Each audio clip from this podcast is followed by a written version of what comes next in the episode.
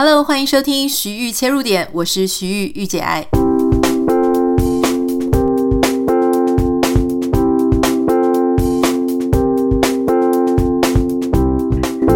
大家好，今天的节目非常的特别，跟以往有一点点不太一样。因为呢，平常都是你们听我讲，今天我们很开心的邀请到听众一起来上我们的节目。主要这一集呢，诶，非常感谢那个喜马拉雅呢，就是跟我们一起联合企划了这样子一个有趣的单元，叫做“这次换我听你说”。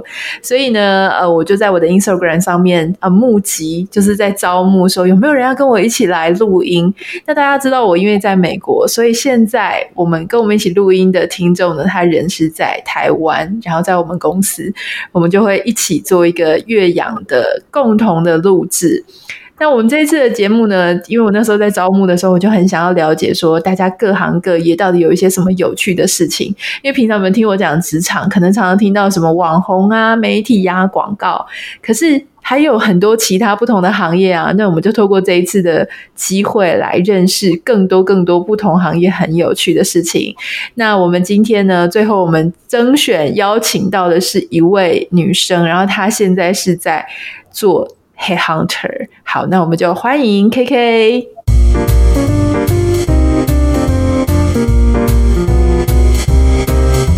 大家好，我是 KK。Hello KK，因为其实我听了很多人的故事，那每个人的故事都很精彩，有的很感动。可是我觉得 KK 的故事呢，特别的不一样哈，就是我觉得还蛮有点可以跟大家分享。就是 KK 他其实并不是一开始就是做猎人头的，他以前呢曾经是百货公司的专柜小姐，后来才变成猎人头，到现在已经做到主管了。在我们进入他的呃。故事之前，我想先问 KK，就是你是听我们的节目听很久了吗？是忠实听众，还是说呃突然才开始听的？我其实从你一开始，应该第一集就开始听了。第一集很久诶，第一集是二零一八年哦，没错，二零一八没错。对，因为那个时候真的听的人很少，然后也没有要求，就是没有请大家就是要写私讯给我，所以变成说大家有没有在听，我完全就不知道。所以那个时候台湾的 Podcast 那个时候也还没有起飞嘛，所以后来越来越多人的时候，我就开始比较认真。你你这样每天日更，身体可以吗？身体是可以，可是我觉得有时候会真的很没有梗，很没有梗的时候呢，就会拖很久。所以有时候我通常，如果我比较有灵感的时候，大概会清晨六点半之前就会上传。可是如果那一天一直拖到什么七点半啊、八点，大概就是我很痛苦，在我没有灵感，所以我要一直去查，看最近有发生什么事情啊，然后我要要讲什么，就会去想很久。好，我们今天要聊 KK 的故事哦，就是你现在是做猎人头公司。我其实很好奇，因为我那个时候离开职场的时候，还不是做到很大的那种主管啊，大概就是小小的。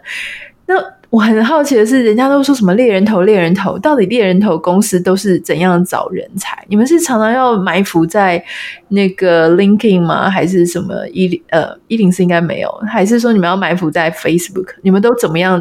扩充你的人才库哦好，我大概说明一下，就是在早期啊，因为网络跟资讯没有那么发达，所以猎人头他其实是会直接打电话到某一家公司去，会想办法找到符合这个 case 需求的人。我们甚至是没有名字，也没有这个人的职称，我们就是单纯的打 poaching call。但是因为现在的总机超级聪明，他们会挡这些电话，甚至是很多人他没有自己的桌机，所以目前我知道大多数的猎人头其实使用的管道就是像 LinkedIn，然后 Facebook，或是呃以新鲜人和工程师为主的 Cake Resume，只是说这三种人找到的。呃，这三种管道找到的人都不太一样。那我之前所属的公司，它是做中高阶猎头。我们老板其实不让我们使用这些平台，原因是因为哦，现在的 HR 也是透过这些平台在找人。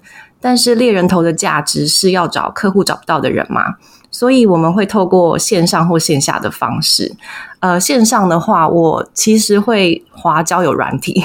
那线下的话，我就有听过，呃，举办联谊啊，或是参加读书会、品酒会，甚至像有同事他是去打高尔夫球，啊、那也有直接去人选的公司楼下堵人的。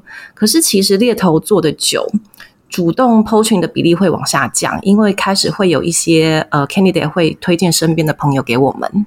嗯，哎，我很好奇，就是说，呃，因为你一定要先知道说这个人他的 performance 是好的嘛，就是说他有在这个这件事情或这个销售或者这个业务拓展上有非常厉害的表现，所以一开始是先从媒体看到他的报道，对不对？然后你再去想办法。接近这些人，还是说就像你刚刚讲的，嗯，交友软体，交友软体怎么滑？我不懂哎，就是或者品酒会，品酒会我可以理解啊。比方说，如果你他他们品酒会有时候会像，例如说 whisky，他会找一些中高阶的人，特别是高阶的人去在他们的品酒会里面，所以直接就去跟人家交换名片嘛，还是怎么样？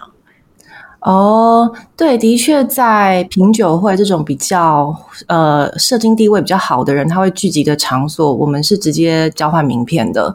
那如果是像交友软体的话，因为其实现在呃科技业它的年龄层是往下降的，所以我会把地点设到新竹去，然后。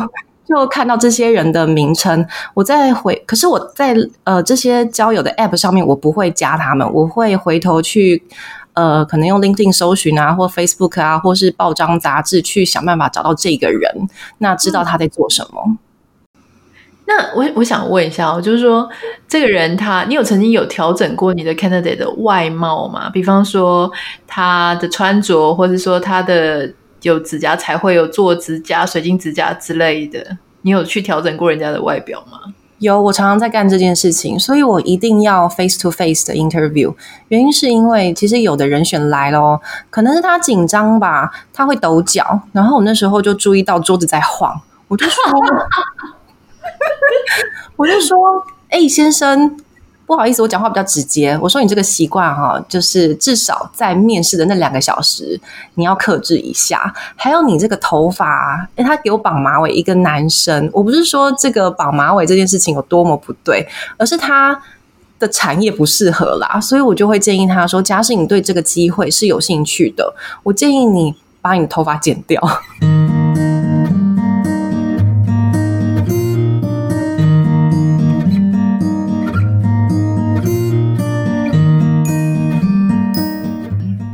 好，那我想问一下，就是你有没有什么印象比较深刻的故事？比方说，有没有哪一些公司，他们真的在找人的时候就很很奇怪、很龟毛，或者有一些自己的癖好这样？有，呃，我遇到有一家客户，这个客户他是整个集团应该有上万人的跨国企业。那他们当时要找一个很大支的主管，从我们猎人头送出人选的 profile 开始计算的话，这个案子应该当时 run 了一年多，将近一年半，结果是没有没有 close 的。原因是因为哦，这个老板他要先算命，呃，这个公司里面他有一个负责。专门在算命的老师，他的工作内容就是去负责和所有人选的命盘跟八字。那跟老板有合的人，他才有可能会进入面试，甚至是 offer 的阶段。可是呢，这个案子为什么会卡住呢？因为这个算命老师过世了，这根本就是国丧。啊、我们当时就说，这个应该是国丧吧，因为整个集团的所有招募计划是停止的。这是一个大的集团吗？非常非常大。哇，然后就是所有进去的人还是高阶主管才要。我觉得高阶主管他一定会去算，那他可能也会去算说，呃，这间公司他一些长远的 plan 啊，或是策略怎么规划，那走下一步棋是不是好的？他应该是所有东西可以算的，他就算。所以这个国师，他们那个集团的国师过世了之后就。这个东西就招募就暂时停止，对，而且停了蛮长的时间。我们那时候就在想说，其实我们要找的应该是这个国师才对。对呀、啊，我觉得你们应该先把国师这个位置补起来，然后后面就会顺了。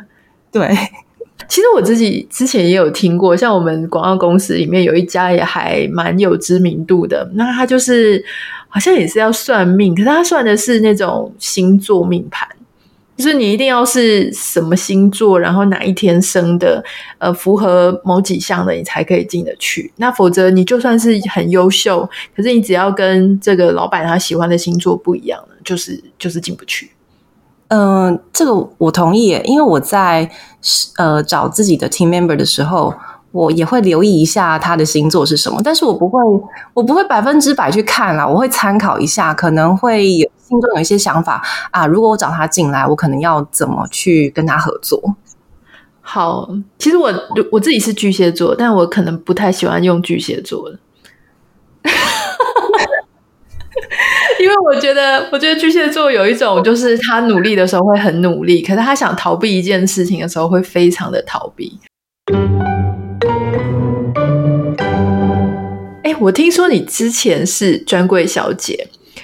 然后我觉得超级好奇的，因为很多人你知道，现在很多人都会很想要转职啊，觉得目前可能所处的位置、所做的工作都不是他自己喜欢的，然后或者说觉得说这些工作取代性很高。那我想你之前在当专柜小姐的时候，一定也会面临这样子的困境。你是怎么样帮助你自己？诶，转换职涯，转到猎人头公司，而且一路就做到主管，这一段过程可以跟大家分享吗？嗯。嗯、其实我大学毕业之后，我先进入一间很有名的大公司上班。当时呢，主管的作风比较老派啦，他呃喜欢去挑剔一些鸡毛蒜皮的小事，那导致我那个部门的工作时间莫名其妙都变得很长。呃，我非常没有成就感。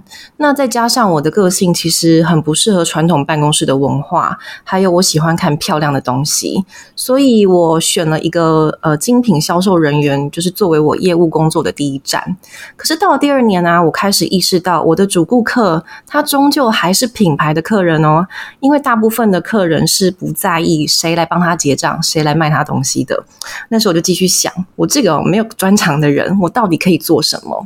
是比较。有机会去建立我个人品牌的。那正好当时我看到一本小说叫做《猎头游戏》，这个故事的主角他是一名猎人头。我就去查，诶，什么叫做猎人头啊？哦，原来有这样子的工作，所以我就找了一家呃外商，然后规模比较大的猎头公司，主动投递履历。那当时面试我的主管，他很直接的跟我说，猎头这个工作非常非常辛苦，他不是成功就是失败，他是没有中间值的。但是这个工作的好处就是，呃，不用抱老板大腿，也不讲年资，呃，而且加薪的幅度还有奖金都是依据。依据业绩来发放，所以我就觉得这工作真的是太适合这个叛逆的我了，所以我也没想太多，就 take offer，就一路做到现在了。嗯，那我想问一下哦，你觉得猎人头他是不是一个很需要会看人的工作？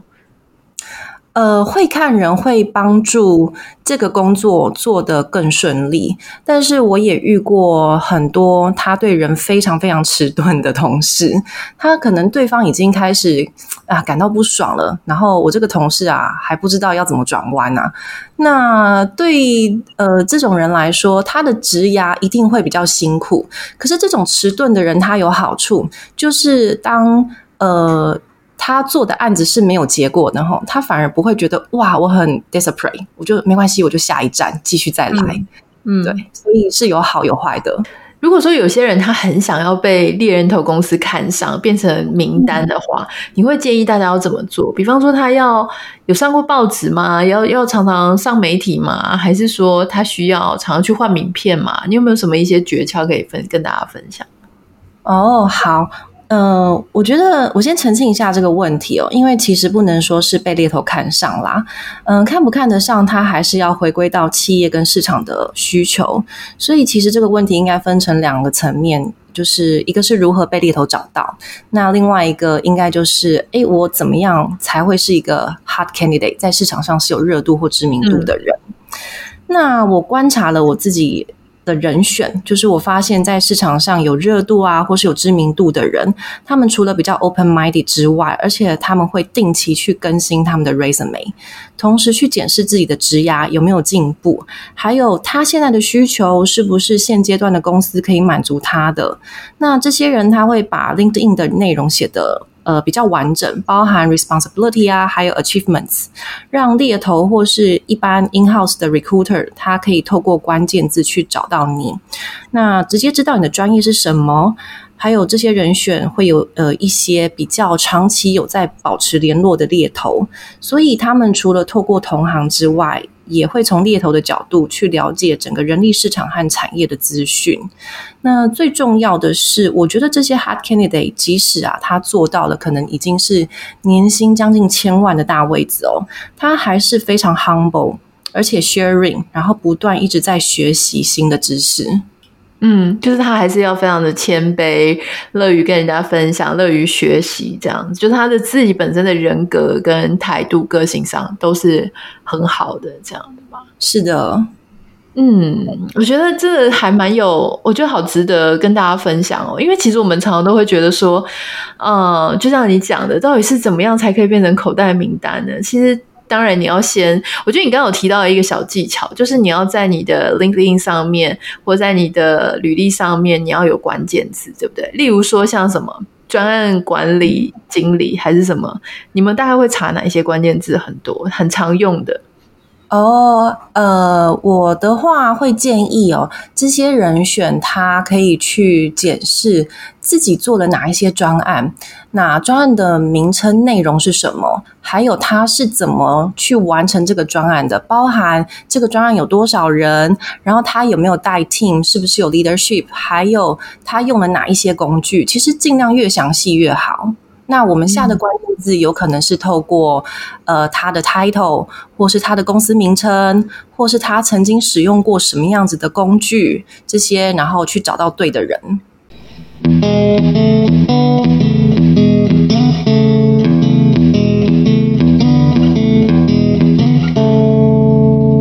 家对这个猎人头公司啊，或是也想要转换，或者说想要被发现的话，今天的节目应该都还蛮有助于大家可以了解的。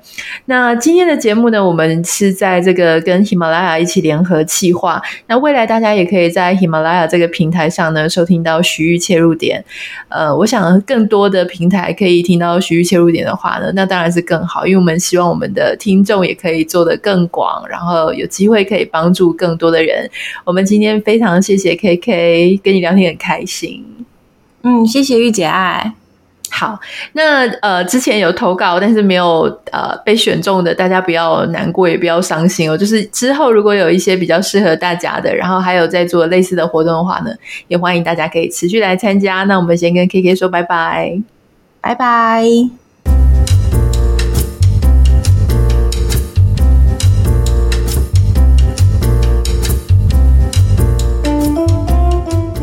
我们非常开心今天能够邀请到 KK，他当然未来还希望有更多很不一样的企划，然后可以带给大家偶尔有一点不一样的节目内容。今天希望你可以透过节目呢，多了解更多一个不同于你自己的产业。那如果你有什么想要跟我分享的，不管是你个人的故事啦、你的问题、你的烦恼、你的快乐，或是你想要就是帮我们节目打气，都欢迎你可以私讯到我的 Instagram 账号 Anita 点 Writer A N I T A 点 W R I T E R。然后呢，也欢迎你一定要在 Apple Podcast 下面帮我们留下五颗星跟你的留言。当然，也要持续锁定我们的喜马拉雅上面的这个节目频道，上面有非常多的好的内容，有的是要付费的，有的是不用付费的。我觉得不同的平台都可能为你不同的视野开上一扇窗。啊，非常谢谢你今天的收听，我们下次见，拜拜。